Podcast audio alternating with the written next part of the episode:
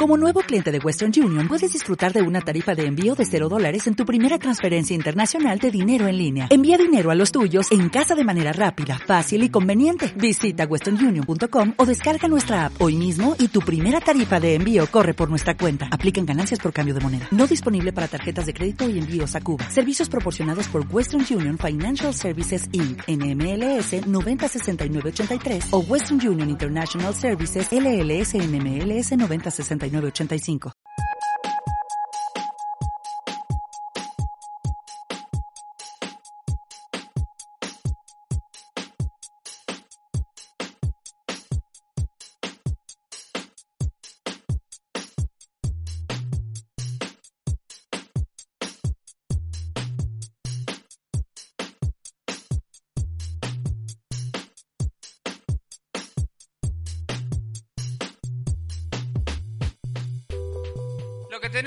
Desarrollar, chicos, hoy es el texto de Peiró y Salvador. Que si ustedes le han dado una pispeada al texto, habrán visto que la discusión del mismo gira en torno a un concepto que es paradigma. Entonces, toman las nociones de quien propuso ese concepto, que fue Kuhn, y en función de eso ellos discuten, citan otros autores y llegan a una conclusión. La conclusión, la digo ahora, si después al final la retomamos a ver si lo comprendimos, pero básicamente la conclusión es que la psicología es una ciencia multiparadigmática. ¿Sí? Esa es la conclusión de los autores, ¿no? No obstante, vamos a ver otras opiniones que dicen lo contrario. Bien, ellos introducen el texto diciendo que hay un crecimiento en todo lo que son las ciencias, pero que en el marco de ese crecimiento hay una dispersión del conocimiento. Dispersión no como algo negativo, chicos, sino justamente algo positivo. Es justamente esa dispersión que permite enriquecer el conocimiento, ¿se entiende? Porque esa dispersión permite abordarlo desde distintos puntos de vista. Justamente esa dispersión, ese crecimiento es lo que ellos sostienen, caracteriza la psicología actual. Por eso después van a decir que es multiparadigmática. Y bueno, entonces ahí introducen esta cuestión de paradigma, la noción de paradigma. ¿Se acuerdan el primer día de clases que yo le preguntaba qué es la psicología? Y decíamos que era una ciencia, muchos decían. Bueno, este texto nos va a ser útil para tratar de ir formando la idea de si la psicología es una ciencia o no, puesto que la noción de paradigma ha sido justamente utilizada, entre muchas acepciones, como una manera de ver si algo es ciencia o no. De tal manera que vamos a decir que si una ciencia es paradigmática, perdón, si una disciplina es paradigmática, sería ciencia. De acuerdo a esta cosa, ¿no? Otros autores, por supuesto, disienten. Pero empecemos desde el inicio. Kuhn, ese hombrecito, fue quien propuso esta noción de paradigma, o por lo menos quien lo sistematizó. Fíjense en que el hombre eh, era físico, pero evidentemente la física mucho nunca lo convenció, de tal manera que él eh, empezó a tener dudas y eh, empieza a hacer cuestiones de filosofía, incluso tenía mucho interés por los postulados de Kant, que fue un filósofo, no importa, después lo van a ver ustedes, pero bueno, finalmente termina diciendo, termina el doctorado en física, pero nunca abandonó la historia de querer ser filósofo, pero a él le interesaba básicamente la cuestión del conocimiento. En particular, a él le interesaba cómo se eh, avanzaba el conocimiento científico.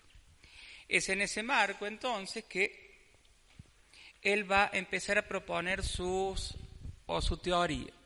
Ya les digo, ¿Por qué las teorías científicas son aceptadas? Eso es un problema. Y ahí eso nos va a permitir decir por qué la psicología es aceptada como ciencia o no, ¿se entiende? Con esta cuestión vamos a decir si una disciplina es ciencia o no. Nosotros estamos en psicología. Y la segunda cuestión es por qué las teorías son reemplazadas, o sea, cómo avanza el conocimiento. Y él va a proponer dos soluciones, por supuesto. Básicamente, para que una disciplina sea aceptada, debe estar guiada, ¿por qué? Por un paradigma. El paradigma, chicos, de acuerdo a la postura de Kuhn, es lo que le va a dar la cientificidad a una disciplina. ¿Me van siguiendo? ¿Sí o no? Y si una disciplina o un paradigma es reemplazado por otro, bueno, así progresa el conocimiento científico. Entonces él arma su teoría en base a esos dos problemas. Cómo una teoría es aceptada, es científica y cómo es reemplazada para que progrese justamente el conocimiento. Bueno, el libro más famoso fue La estructura de las revoluciones científicas, allá en el 62. Ese libro, allí Kuhn expone su teoría. Teoría, vuelvo a decir, de cómo una disciplina es científica, es ciencia y cómo avanza en el tiempo el conocimiento que ella produce. Ese libro fue fue tomado por muchos investigadores, pero claro, al inicio imagínense en que las ciencias más duras lo tomaron rápidamente porque encajaban fácilmente en esa, en esa teoría. Para las ciencias sociales fue más complejo. Ahora vamos a entender por qué. No obstante ellos, en el 69 agregó un apéndice esto, chicos, no es importante, por lo menos es para que lo sepan. Agregó un apéndice donde él amplía la noción de paradigma. ¿Por qué concepto? ¿Lo saben? ¿Lo leyeron? ¿Lo vieron? ¿Eh? Hay un concepto que reemplaza el de paradigma, pero que finalmente nunca prosperó. Matriz, la matriz disciplina. Ahora lo vamos a ver. Finalmente nunca prosperó y siempre siguió vigente el de paradigma. Ya vamos a explicar por qué él propone ese apéndice. Ahí tienen los elementos del modelo cuniano de cómo las ciencias avanzan y cómo algo es ciencia. Ciencia preparadigmática, vamos a ver uno por uno. ¿eh? Ciencia normal, paradigma, anomalía, ciencia extraordinaria, nuevo paradigma, y allí en todo caso faltarían las revoluciones científicas, por eso él plantea el libro La estructura de la revolución científica.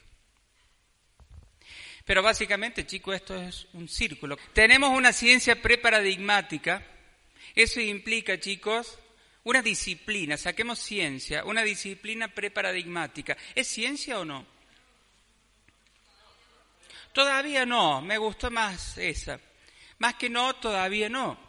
Puede ser o no. Estamos hablando siempre de acuerdo al modelo de Kuhn, ¿no? Llegamos a lo que es un periodo de ciencia normal se supone que allí ya es ciencia. ¿Por qué es ciencia? Porque tiene un paradigma. ¿eh? Se adopta un paradigma. ¿Sí? Ahora, ese periodo de ciencia normal, como yo estoy bien diciendo, es un periodo de tiempo, chicos. Bueno, van a ser los mismos investigadores, ahora lo vamos a ver, los que van a definir cuánto dura ese tiempo. Pero no solamente los mismos investigadores, sino fundamentalmente los problemas que se van planteando al paradigma. Problemas que recuerden de dónde surgen, bueno, de lo que se está investigando. Entonces, esos problemas vamos a ver que se van solucionando y van a tener un nombre, pero cuando no se solucionan son las anomalías. ¿Sí? Dice Kuhn. Y esas anomalías a qué llevan? Llevan a que se dude del paradigma que guía la investigación. Y eso desemboca en una crisis. Crisis que termina finalmente, o no, en una revolución. ¿Y la revolución en qué termina? ¿En qué? En una nueva teoría, un nuevo paradigma. Y así progresa la ciencia. Empecemos desde el inicio, presciencia. Hagamos de cuenta que nos volvemos al tiempo y volvemos a aquella psicología desde los inicios, que según Marino, como vamos a ver la clase que viene, era el estudio del alma, pero empecemos de esa psicología antes de, Kund, de Gund, ya se me mezclan los nombres. Gund, ¿se acuerdan que era el padre de la psicología experimental en 1879 que eh, fundó el primer laboratorio?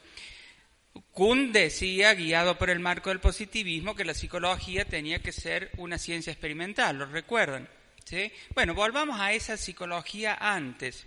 De acuerdo a Kuhn y a Gund, ¿sí? esa psicología era una presencia. ¿Se entiende? Porque nada, hacía cualquier cosa, pensaba, decía, pero finalmente nunca lo podía demostrar empíricamente. Fíjense, en la presciencia es un periodo de tiempo, chicos, dice eh, Kuhn. Falta de consensos. Ahí ya tenemos una primera definición. Cuando tenemos un paradigma, chicos, hay un acuerdo. Ahí, ahí vamos armando la definición, acuerdos. ¿Sí? Ahí tenemos el primer concepto. Pero acá hay una falta de acuerdo, entonces cada uno estudia básicamente lo que quiere. Pero fíjense en lo que dice allí, no solamente el objeto de estudio, sino también el método. O sea, ¿cómo lo estudio?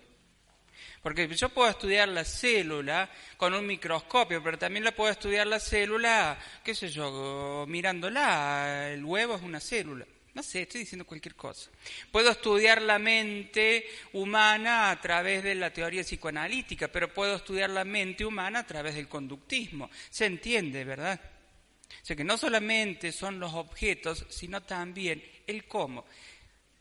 El jueves vamos a ver a Marino que va a hablar de tres supuestos fundamentales para entender. En este caso estamos hablando de los supuestos metodológicos, el método, cómo lo estudiamos. Pero ahora no hay acuerdo. Ese no acuerdo se refleja en que hay distintas escuelas, subescuelas, rivales, se matan, se... Todo. A ver, no es que se pelean, chicos, se pelean en la construcción del conocimiento. ¿Y cómo eso lo pueden ustedes entender y reflejar en la realidad? Y qué sé yo, con publicaciones. Entonces hay una revista de psicoanálisis, ¿se acuerdan que lo vimos? Y también va a haber una revista de los conductistas y va a haber una revista de los sistémicos y los gestálticos. Y ahí es, se da la lucha, ¿se entiende? Porque estamos investigando la mente humana, yo publico esto que la entiendo mejor y el conductista me responde que la entiende mejor y esa es la rivalidad.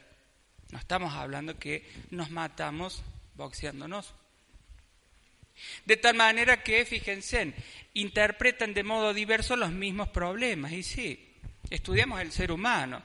Entonces el psicoanálisis ve el aparato psíquico, el conductista la conducta. Pero finalmente, ¿cuál es el objeto de estudio? Bueno, el, humano. ¿Sí? El humano inserto en su medio social, cultural, etcétera, etcétera. Pero bueno, si tenemos que resumir en unas pocas palabras todo eso, ¿qué decimos? No paradigma, no acuerdo. O en todo caso, no acuerdo, lo cual significa no paradigma.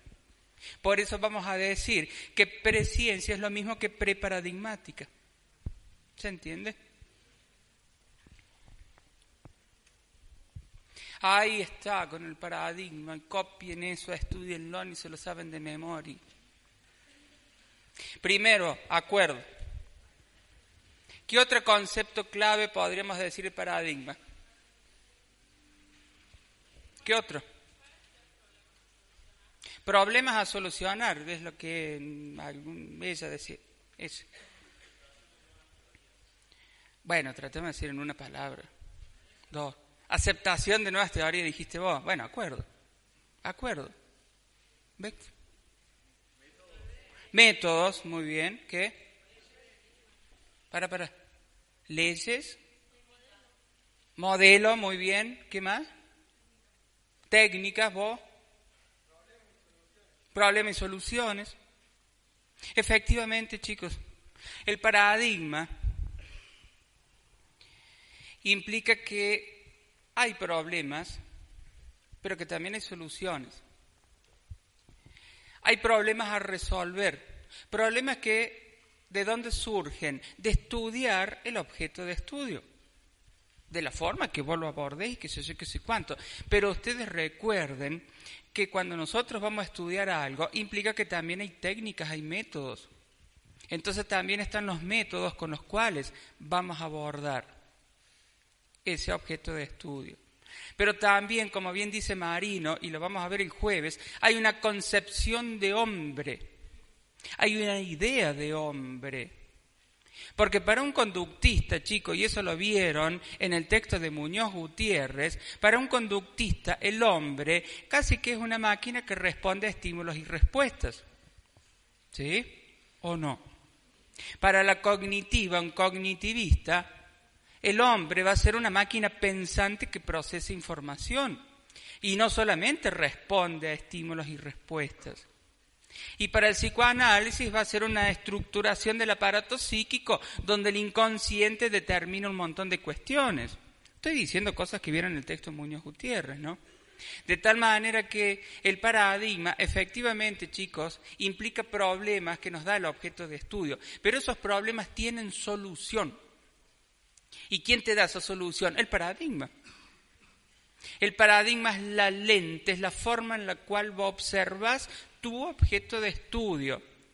Pero saben que el paradigma es casi algo como supremo, dice Kuhn, porque no lo cuestionamos. El paradigma, chico, es nuestra solución a nuestros problemas. Yo quiero estudiar el ser humano, el paradigma me dice qué, cómo y todas las preguntas que ustedes se planteen. El paradigma es mi guía. Pero se entiende, chicos, por qué esta noción de paradigma fue rápidamente aceptada por las ciencias más duras. Porque la, para las ciencias más duras es más fácil. Claro, imagínense en la biología. Decir que la teoría celular es lo que los biólogos seguían por eso. Y sí, porque bueno, estudian las células, después estudiarán, no sé, los animales, pero la célula, la teoría celular, nadie la puede cuestionar, nadie la puede negar. Pero traslademos esto a la psicología, la cosa se vuelve un poco complicada. Entonces, fíjense, son teorías, creencias, valores, leyes, técnicas. Se dan cuenta que no es solamente el problema, sino que también es la solución y sino que también es cómo llegar a esa solución. Por eso los métodos son fundamentales. Entonces, el jueves cuando veamos los supuestos que plantea Marino, supuestos filosóficos, la idea de hombre, que es lo que dijimos recién con el texto de Muñoz Gutiérrez, son las teorías y las creencias y los valores. Los supuestos metodológicos, las técnicas, y por último, el supuesto epistemológico, que me va a decir que es ciencia o no ciencia.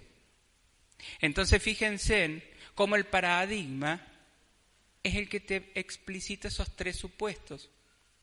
Si vos estás adherido al paradigma conductista, para vos el hombre es casi una máquina que responde a estímulos y respuestas. ¿Cómo se lo debe estudiar? De una manera totalmente objetiva, porque los conductistas experimentan. ¿Y qué ciencia? Solo aquello que es demostrado empíricamente. Ahora, si vos sos psicoanalista, la cosa cambia totalmente. Porque primero el objeto de estudio es otra cosa. Tu concepción del hombre es todo. ¿Se entiende? Entonces el paradigma, chicos, es un acuerdo. Pero un acuerdo en qué, cómo y cómo demostras que eso es científico qué estudias, cómo lo estudias y cómo demostras que eso es científico. ¿Se entiende? Kuhn efectivamente no da una definición concreta de paradigma, pero sí sostiene, y eso es lo fundamental, más que la definición de paradigma, que si una ciencia o una disciplina quiere ser científica, debe estar guiada por un paradigma. Está clarito. Después la definición, no importa. Pero se entiende más o menos. ¿Sí? Bueno. Ahora, a lo largo de la historia, ¿se acuerdan que yo les dije que en el 69 Kuhn plantea o agrega un apéndice su libro? Claro, porque se encontró que todo el mundo utilizaba la noción de paradigma, en principio en las ciencias más duras, después en las más blandas, después por para cualquier cosa. Entonces él introduce este concepto de matriz disciplinar, que es lo que dijimos recién. No importa, chicos, eso. Vamos al concepto. Debo aclarar, chicos, que el concepto de matriz disciplinar fue un intento de Kuhn de superar las críticas que le hacían a su noción de paradigma. ¿Está bien? Sin embargo, en la práctica, si bien él intentó explicar mejor, en la práctica no se sigue utilizando la noción de paradigma. ¿Está bien? No, no se utilizó la noción de matriz disciplinar. Ahora fíjense en que la matriz disciplinar es algo más amplio. Compromisos básicos que comparte la comunidad. O sea, chicos, el paradigma, al menos cuando surgió esta noción, la idea que el paradigma era un acuerdo acerca de lo que había que estudiar. Todos estudiamos el inconsciente, todos estudiamos la conducta o todos estudiamos la familia. ¿Se entiende? Se fue complejizando la cosa, porque ya dijimos que no es solamente el qué, sino también el cómo, la idea que vos tenés de hombre. Esa es la idea de la matriz disciplinar. Cuando Kuhn dice matriz disciplinar, hace referencia al acuerdo no solo del qué debemos estudiar, sino el cómo lo debemos estudiar y cómo vamos a demostrar que eso es científico. Por eso son los compromisos de toda la comunidad. Entonces, todos los psicólogos vamos a estudiar el inconsciente a través del método de la asociación libre y para corresponder o decir que eso es científico, Debe aparecer, no sé, en 20 pacientes. Digo cualquier cosa, chicos, por Dios, no salgan a decir esto. Lo que quiero decir es para que se entienda. Esa es la matriz disciplinar. En la práctica, vuelvo, ahí vamos, en la práctica vuelvo a repetir, el concepto no tuvo el impacto que Kuhn quería, la noción de paradigma siguió utilizándose, pero ya ahora más amplia. Hoy en día, cuando uno dice paradigma desde la visión de Kuhn, sostiene que no solamente es acuerdo en lo que hay que estudiar, sino también en cómo lo vas a estudiar y cómo vas a demostrar que eso es científico. ¿Se entiende? Fue un intento de superar las críticas, no tuvo suerte y siguió con otro. Por eso, inicialmente, la noción de paradigma hacía referencia, o Kuhn lo planteó, para hacer referencia al acuerdo sobre el qué estudiar solamente frente al lío de críticas y de concepciones distintas del concepto, él dice, no, no, utilicemos matriz disciplinar para el acuerdo, no solamente en lo que hay que estudiar, sino en el cómo, las técnicas y cómo demostrar que es científico. Como esto no impactó, hoy en día se utiliza la noción de paradigma como sinónimo de matriz disciplinar. Es una cuestión de historia, de tiempo, ¿se entiende? Por eso digo, en la práctica, chicos, se siguió utilizando el concepto de paradigma. Matriz disciplinar lo propuso, pero bueno, qué sé yo, no le dieron bola, básicamente. Sigamos el modelo de Kuhn y digamos que tenemos un paradigma y todos, entonces, estamos de acuerdo en qué hay que estudiar, en cómo hay que estudiarlo. Llegado a este punto, uno puede, ustedes como alumnos ingresantes, pueden ir formando una idea y probablemente acordarán conmigo en decir que la ciencia normal, tal como la estamos diciendo acá, es bastante difícil en la realidad actual de la psicología. Porque fíjense, yo cada vez que vengo les digo que están los psicoanalistas, están los gestálticos, están los conductistas, los cognitivistas. Significa que evidentemente acuerdo no hay. Bueno, Vayamos pensando. Pero en la ciencia normal sí, está guiada por un paradigma y acuérdense en que el paradigma no te lo cuestiona nadie. Lo que decía es el amigo del dogma. Ah, ¿Quién te lo va a cuestionar? Nadie. Si es lo que nos guía hacia dónde tenemos que ir. Bueno, sabe cómo es el mundo porque que en realidad quien sabe cómo es el mundo, ¿quién es? El paradigma. No los investigadores. Los investigadores no saben nada. Los resultados, por supuesto, amplían la fuerza del paradigma. Cada vez que vos corroboras algo, ¿qué le decías a los otros? ¿Viste que el paradigma tenía razón? Bueno, es así. Ahora fíjense, si no se resuelven problemas, que ahora vamos a ver que eso son las anomalías, si esos problemas no se resuelven, la culpa no es del paradigma, si el paradigma no se cuestiona, la culpa soy yo, de un inútil que no sabe cómo investigar. Y sí, no te vas a poner a cuestionar al paradigma. Bueno, y fíjense en una cosa, los supuestos asumidos condicionan el carácter. Eso quiere decir, chicos, que si yo tengo que estudiar el inconsciente, los problemas que yo voy a investigar van a tener que estar siempre relacionados con ese inconsciente. Entonces, esto plantea una cuestión fundamental. Al inicio dijimos que lo que caracteriza la psicología es la dispersión y que esa dispersión es positiva.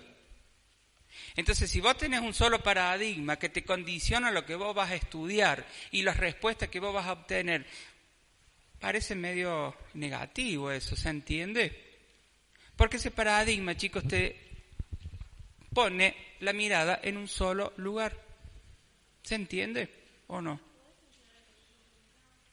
No se entiende. Bueno, ahí voy. No sé lo que dije, entonces lo repito de nuevo. Lo que les digo, fíjense en el último punto, dice, los supuestos asumidos condicionan el carácter de los problemas. Sí, en la psicología, chicos, hay un solo paradigma que guía a la misma, supónganse que es el psicoanálisis. Lo tomo como ejemplo, podría ser cualquier otro. Si todos estamos de acuerdo, todos, ¿qué vamos a estudiar? El ser humano visto desde el psicoanálisis. ¿Sí? Pero entonces eso significa que nos estamos perdiendo el ser humano desde la conducta, el ser humano desde la familia, desde inserto en un medio social, cultural. Por eso el paradigma condiciona lo que vos vas a estudiar. Y eso, chicos, implica, al menos en la psicología, la posibilidad de estudiar el mismo fenómeno desde otra perspectiva, lo cual eso es rico, chicos. ¿Cómo iniciamos la clase? La psicología está caracterizada por la dispersión. Eso no es malo, es bueno. ¿Se entiende o no? Si vos tenés un paradigma que no lo cuestionas, ¿qué vas a estudiar? Lo que te dice el paradigma, no otra cosa. Y te perdés la posibilidad de verlo de otras maneras. Eso es lo que te dice. Exacto. La dispersión es ver otros puntos de vista del mismo fenómeno. Imagínense si yo estudiara solamente el ser humano desde el conductismo y lo veo como una máquina que responde a estímulos. Y lo que pensamos que, por ejemplo, digo, ¿se entiende? Entonces guarda con esta cuestión de paradigma. Para un biólogo puede ser muy lindo, digo, sin saber, chicos, porque hay que estudiar las células y ya está. Pero incluso mismo para un biólogo no va a ser lo mismo una célula en un organismo que en otro. De tal manera que, ojo, porque el paradigma puede hablar de acuerdos, pero te condiciona lo que vos vas a estudiar.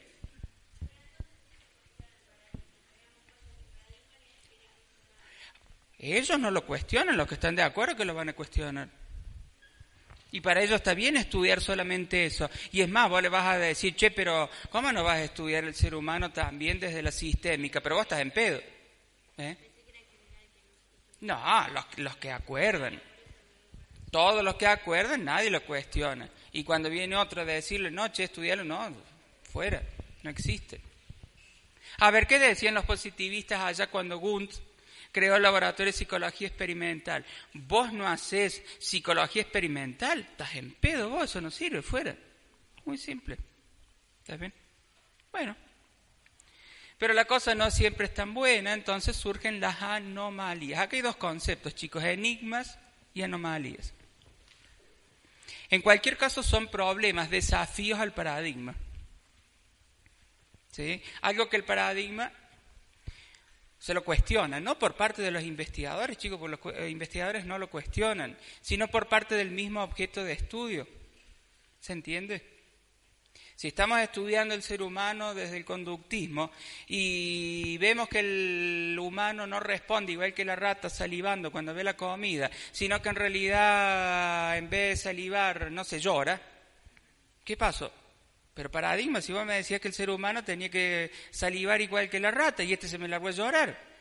O, sea, o le pegás para que llore o Cuestionas el paradigma. El paradigma no lo cuestiono. Bueno, entonces algo está fallando. Ahí surgen las anomalías.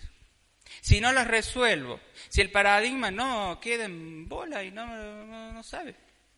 Ahora, si el paradigma dice sí, la verdad que sí, vos sabés que en realidad, claro, el ser humano tiene un aparato eh, digestivo más complicado y en realidad vos sabés que hay una tripa que llega hasta los ojos. No sé, por favor no digan eso. Pero por eso llora. Entonces, en vez de salivar, llora. Ah, perfecto, mi paradigma me dio la respuesta ideal. Entonces, es un enigma. Es un problema que se me planteó, pero en el marco de lo que me dice el paradigma lo resolví. Y el paradigma, pipi cucú queda. Ni saben lo que es eso. Queda de 10 el paradigma. Lo refuerza el paradigma porque viene a demostrar lo que yo estaba creyendo, que el paradigma era la respuesta.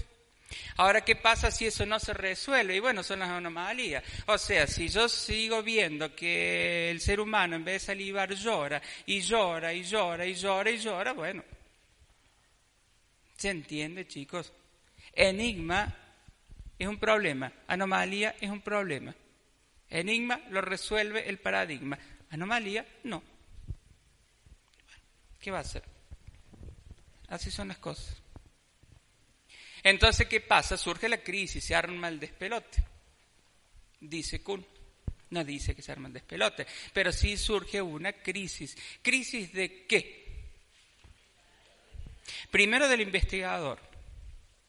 Imagínense yo como investigador que creía que esas ideas que yo ah, toda la vida estudié, leí y llevé a la práctica no me permite resolver todos mis problemas, perdí toda una vida. Él los pone en crisis, ¿eh? Guarda que no es joda esto. Pasa, pasa. Entonces, primero del investigar y por supuesto después del paradigma. El tema, chicos, que como se publican los resultados buenos, también se publican los negativos. Entonces, en la comunidad científica se empieza a ver que el paradigma ya no resuelve. Entonces empiezan a probar con otra técnica, con otra técnica, los ven, y sin embargo no hay forma. Y ahí surge la crisis, primero del investigador, después del paradigma. Y allí surge lo que Kuhn llama investigación extraordinaria, una investigación más liberal, por así decirlo. Bueno, lo vuelvo. En la investigación extraordinaria, chicos, Kuhn dice que es una investigación más liberal en el sentido que el paradigma te dice estrictamente lo que tenés que estudiar y cómo lo tenés que estudiar. Vos tenés que estudiar la conducta de los seres humanos, dándoles un estímulo y midiendo la respuesta. Y se acabó.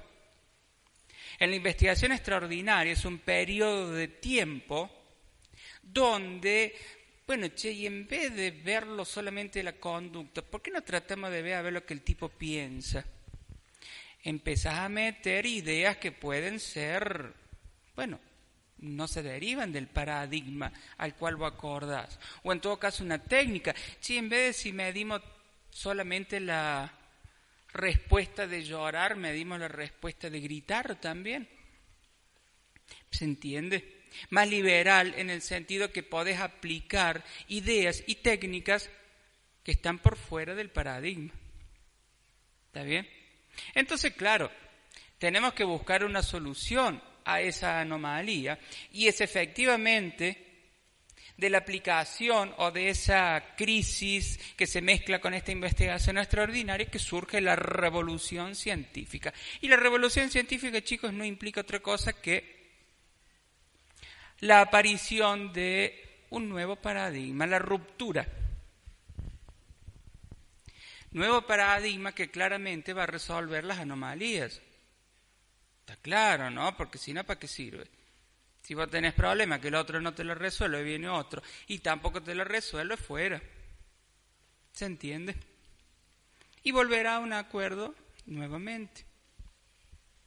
Imagínense en la historia de nuestra humanidad, cuando todo el mundo creía que la Tierra era el centro del universo, todos estaban de acuerdo con eso y todos giraban alrededor nuestro. Hasta que vino un loquillo y dijo, eh, paren un poco, en realidad no somos más que un punto minúsculo en este universo y en realidad nosotros giramos alrededor del Sol, el cual gira alrededor, para todo lo que se sabe. ¿Se dan cuenta que hay una ruptura? ¿Está bien? Lo que pasa es que en psicología, chicos, el objeto de estudio es tan complejo, ojo, no estoy diciendo que el universo es simple estudiar, pero el universo tenés cuestiones que podés verla. En el ser humano es más complejo, pero ahí claramente vemos una revolución científica. Ahora, de acuerdo a Kuhn, no hay progreso en el cambio del paradigma porque es una ruptura no acumulativa. Eso implica que vos dejás de estudiar con este paradigma y pasás al otro y es todo nuevo. Todo nuevo, todo lo otro queda en el pasado. Bueno, sabemos que no es así porque, a ver, Cuando los físicos estaban estudiando el movimiento de los cuerpos hasta que a Don Newton se le cayó una manzana arriba de la cabeza y postuló la ley de la gravedad, todos los otros conceptos no fueron desechados. ¿sí? Kuhn dice que es no acumulativo, no es porque se deseche todo lo que se estudió antes, sino no acumulativo, porque todas las concepciones, teorías e ideas del viejo paradigma se dejan de lado. No es que el conocimiento que se ha producido antes no sirve. Se entiende, ¿verdad? Bueno, ese es el concepto central para la, la, respuesta al segundo problema. ¿Se acuerdan que el primero era cómo era una disciplina científica? Dijimos por un paradigma. El segundo era cómo progresaba la ciencia. Bueno, ahora dijimos, son periodos de tiempo donde van surgiendo estas cuestiones hasta que se produce una revolución y un nuevo paradigma reemplaza al anterior. ¿Está claro? Lo que Kuhn hace referencia, que hay una ruptura no acumulativa, porque lo que se deja de lado es el viejo paradigma en el sentido de los preceptos, los conceptos, lo que la guía de ese paradigma. El viejo paradigma te decía, vos tenés que estudiar el ser humano eh, visto como una máquina que responde a estímulos y respuesta y lo tenés que estudiar así. El nuevo paradigma te dice, no, vos tenés que estudiar el ser humano visto como una máquina pero que piensa. Entonces lo que vos abandonas es la idea de ese paradigma, pero el conocimiento de ese paradigma que te dice que el hombre es una máquina que responde, ahora lo complejizás. Lo que se abandona es el paradigma, no el conocimiento que ha producido el paradigma. Por eso es no acumulativo. ¿Sí? Sería imposible, chicos, porque si no imagínense, cada vez que avanzamos en la ciencia, desechar todo lo producido anteriormente sería una cosa de loco. No se podría progresar. Bueno, eso es lo que yo les decía. El nuevo paradigma, chicos, va a surgir de este periodo de tiempo de investigación extraordinaria, más liberal, donde los investigadores se animan a probar, bueno, otras soluciones, otras técnicas. Ojo, chicos, ustedes deben tener en claro que no siempre una crisis desemboca en un nuevo paradigma. Puede estar años, décadas en crisis y no aparece porque no tenés a alguien que te lo responda puede darse el caso. Hoy en día hay cuestiones eh, desde la psicología, desde la medicina u otras ciencias que no tienen respuesta aún. Bueno, qué es eso, algún día lo tendrán. No lo sé. Hoy en día eso sucede. Lo que sí debe quedar en claro que el nuevo paradigma responde a las anomalías y que ese cambio de paradigma a los científicos los va, ¿eh? a los científicos los va a hacer ver al nuevo mundo de otra manera, pero sin olvidar lo que decíamos recién, no se desecha el conocimiento producido anteriormente, es una nueva visión de la realidad, pero sin desechar lo producido anteriormente. A eso se referencia Kuhn cuando es una ruptura no acumulativa. Allá un compañero dijo algo interesante, las anomalías del viejo paradigma pasan a ser enigmas del nuevo paradigma. Eso. Es un juego de palabras, pero es así. Las anomalías del viejo paradigma pasan a ser enigmas del nuevo paradigma. ¿Se acuerdan que las anomalías es algo que el viejo no puede? Y si surge un nuevo paradigma, se supone que responde a esas anomalías y problemas que son resueltos por el paradigma son enigmas. Por ende, las anomalías del viejo paradigma pasan a ser enigmas del nuevo paradigma. Acá la compañera me pregunta que el ejemplo que dio allá el compañero, si no vendría a ser aparadigmático. Eso me preguntan. En realidad, el concepto de aparadigmático no lo vamos a ver el jueves. Y el concepto de aparadigmático significa, siempre les trae inconvenientes para comprender. Aparadigmático, ¿qué significa? A ver, ¿qué significa aparadigmático? No, aparadigmático. No paradigmático es otra cosa. Que no posee paradigma, eso es no paradigmático. Que se resista a tener un paradigma, por ahí va la cosa, ¿sí? Cuando decimos aparadigmático, lo vamos a ver el jueves, pero estamos diciendo que en realidad en palabras criollas, me importa un bledo si tengo paradigma o no. Bueno, yo para que lo entienda. A ver, los autores que plantean el concepto de aparadigmático, ellos dicen, miren, las ciencias sociales son aparadigmáticas. ¿Qué significa que son aparadigmáticas? Que no hay acuerdo. ¿Y eso es bueno o malo? No sé, ni me importa. Dicen ellos. Kuhn, ¿qué te dice? Vos tenés que tener un paradigma que significa un acuerdo, si no, no sos ciencia. Y los que te dicen a paradigmática, no me importa, te dicen. Porque para ellos ser ciencia no pasa por si sos o tenés un paradigma o no. Eso lo vamos a ver el jueves. Pero, volviendo a lo que usted me decía, me parece que en realidad no se estás mezclando y no sé por dónde engancharle el lío que has hecho. Porque en realidad lo que allá el amigo dice tiene que ver con una cuestión puramente de la teoría de Kuhn. Los teóricos de lo aparadigmático lo desconocen a Kuhn, porque no lo consideran como una teoría válida de cómo se obtiene conocimiento. Entonces, digamos que es como mezclar agua y aceite. ¿Me entiendes? Son dos cosas totalmente distintas. Espera el jueves, pero mm, no, no hay forma de mezclarlos porque Kuhn es bien tac. Y los otros no, no le importa un diablo, Kuhn. ¿Sí? Por eso está mezclando y es difícil mezclar porque en realidad son dos cosas distintas. El jueves lo vemos bien.